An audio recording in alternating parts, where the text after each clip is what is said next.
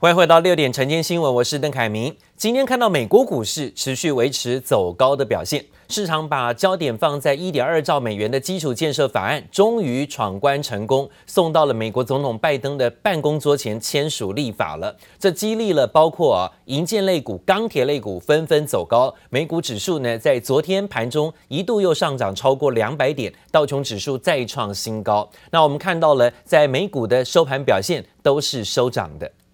If we've just been waiting with bated breath and then suddenly the announcement came and yeah, so so happy to be getting back to it. 好不容易等到美国开放边境，游客兴奋表情溢于言表。机场有表演者穿上美国国旗的服装，机组人员也打扮成自由女神像庆祝。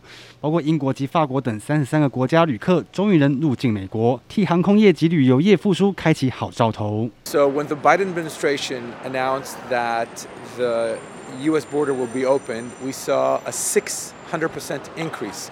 The flights today are full, of course, over the next few days, which tells us that there is pent-up demand of two years yet to uh, uh, fly to the U.S. and elsewhere. 美国航空预估，周一入境的外国旅客将比上周增加五成。达美航空甚至示警，要大家做好大排长龙的准备。游客回笼，激励航空类股走扬。A bipartisan infrastructure bill. A once in a generation investment that's going to create millions of jobs, modernize their infrastructure. 美国国会好不容易通过规模一点二兆美元的基建法案，激励开拓中工等银建类股，领涨美股走扬。加密货币这天也表现不俗。Crypto climb in the meantime, Bitcoin and Ethereum prices get a boost along with crypto stocks. And those Ethereum prices are at a new record this morning. The inflation hedge is definitely another concern for many investors, uh, and many investors are coming to Bitcoin because of that. 全球第二大加密货币以太币在周一涨破四千七百美元，创下历史新高。比特币也在高点附近盘旋，分析可能与市场对通膨的隐忧有关。美国本周将公布十月消费者物价指数 CPI，市场预期年增百分之五点八，比九月的百分之五点四进一步上升，通膨恐怕再恶化。经济部黄一豪综合报道。美国股市收盘表现呢？今天道琼收涨一百零四点，盘中涨幅更大了哈，但尾盘收敛涨势。幅度有百分之零点二九，收在三万六千四百三十二点。纳斯达克指数持平，费半指数表现倒是比较不错。今天费半指数涨了四十六点，幅度有百分之一点二五啊，涨幅最大的还是半导体。另外呢，在 S M P 五百种指数今天重新，而且是站上了四千七百点大关，再创新高。今天也是小涨四点。那我们看到了在个股的部分呢、特斯拉。特斯拉的股价昨天不涨反跌，震荡拉回。特斯拉的创办人马斯克举行网上公投，要民众呢决定了他是不是要把手上大概百分之十的持股给卖掉啊？结果获得半数网友的支持，说应该卖。现在股价呢正高，哈，卖的时候呢可以赚最多。市场担心啊，马斯克可能真的会大举出卖手中百分之十的持股，所以一度拖累特斯拉的。股价盘中重挫了有百分之七的下跌幅度啊。好，另外呢，则看到了在今天说美股的金金涨，这些大股东、这些大老板到底怎么了？为什么对于美股的一个高涨啊，却持续的保守，甚至想要卖股票呢？股神巴菲特的投资操作也转为保守，旗下的波克夏海瑟威公司不但在现金的部位是创新高。连续三季呢都持续卖超美国股市，第三季卖的更多，有十节十九点五亿美元的美股卖出了。专家分析，有可能是巴菲特认为目前美股的估值过高，要特别谨慎小心。联准会马上就要启动缩减购债，但美股却依旧向前冲，多头气焰让美股四大指数全数收红，今年涨幅更是全球之冠。不过，观察股神巴菲特却在市场热络之际逆势操作，转趋保守。旗下公司波克夏海瑟威现金储备再创新高，甚至超越二零二零年初水平，达到一千四百九十二亿美元。股市的这个总市值去处于美国的 GDP。要是这个比率超过一百四十帕的话，那就代表他认为现在这个股市有点过高。这个比率现在在上礼拜五进来到两百一十五帕，可能认为估值都有点偏高，所以与其这样，那可能选择比较保守一点的策略。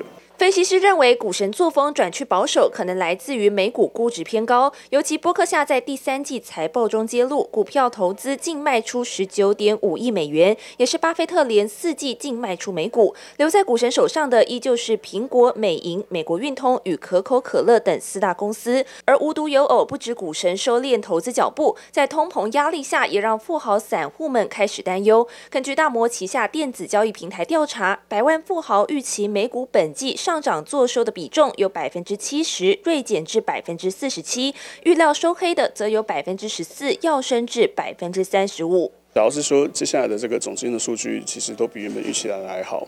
那有可能联准会会被逼得不得不把这个升息的时间表再往前提，以一个合理的这个，比如说五到十个 percent 的这个回档的话，可能还是会落在明年的这个上半年。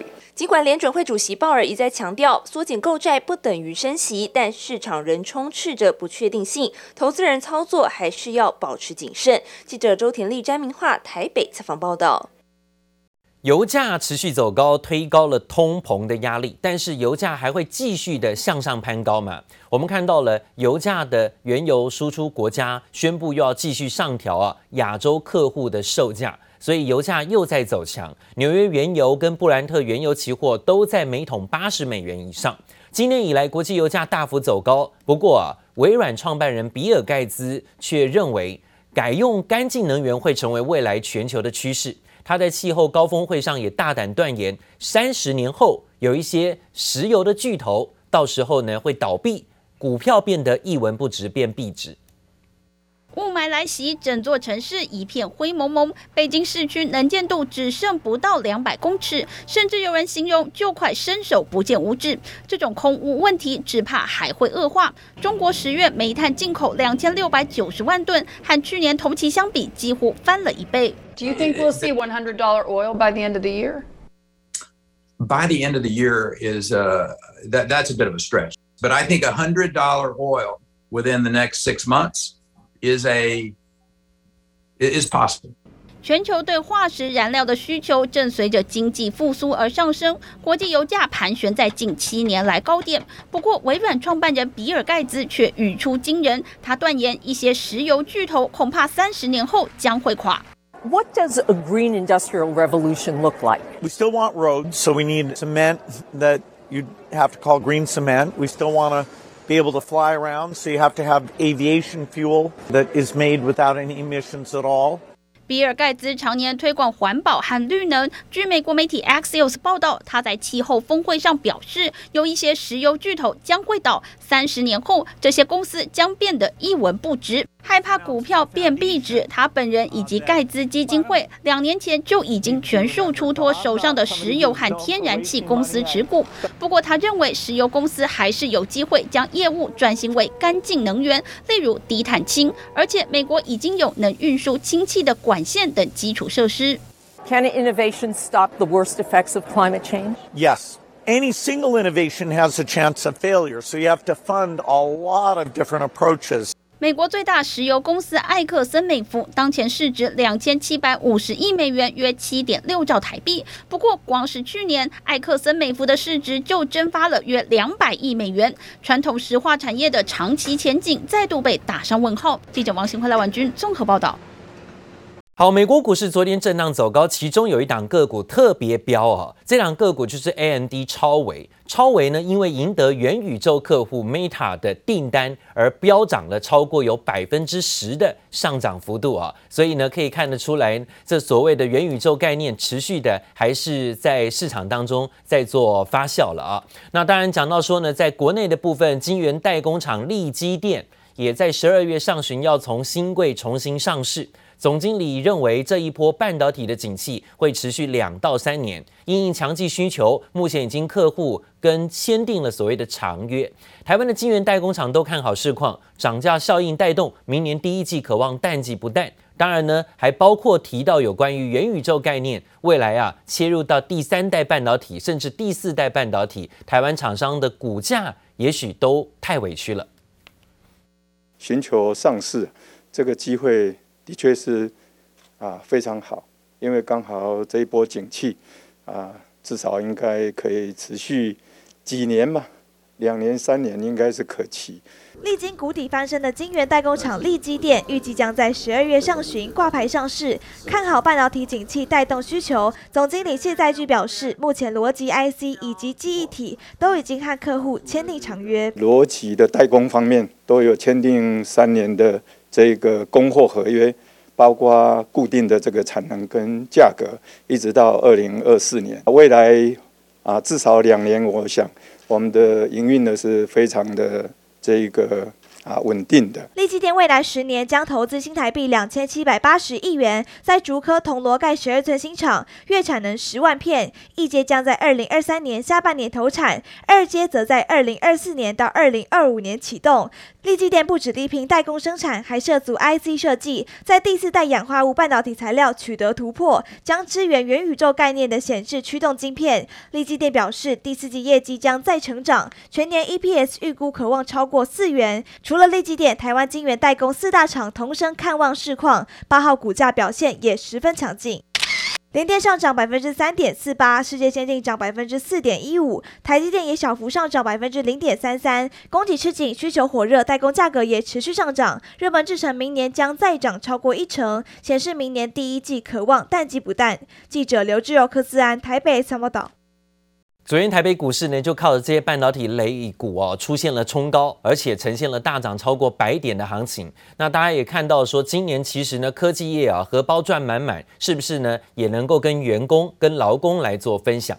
薪资网站统计今年的薪资排行榜出炉。联发科平均的薪资是达到了八万四千块钱，是第一名。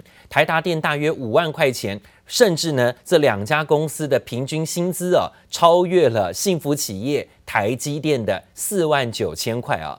但如果是最多人想求职进入的热门公司，还是台积电跟华硕紧接在后。前五名则是有联发科、伟创、台达电，也都是科技业。我有个朋友台积电的，他也是。蛮蛮血汗的，卖卖卖干，还是多少会羡慕啦。对，但是可能工作压力还是太大了。一天来一天十几个小时啊的工时，加班吧，加班比较多。科技业工时长，压力大，但是薪资丰厚，已经是普遍上班族的认知。而根据统计，薪资排行，联发科平均薪资八万四千元，台达电约五万元，双双超车台积电的四万九千元。服务业、啊，四万这样，有点低啊。以物价来说，当然是算低啦。出社会当然不可以啊，对啊，这样怎么生活？但是最多人想求职进入的热门公司，还是护国神山台积电。华硕紧接在后，前五名还有联发科、伟创与台达电，都是科技业。科技业它如果是属于这种研发工程师比重比较高，作业员的比重比较低的，那平均薪资本来就是比较呃会拉高，拿高薪你也要有办法有这样的一个时间去呃享受生活。通常可能常常会导致一些呃工程师属于这种工作跟生活失衡的一个情况。科技业高薪对比主机总处公布的平均薪资四点三万元，热门公司的确明显高于求职市场平均值。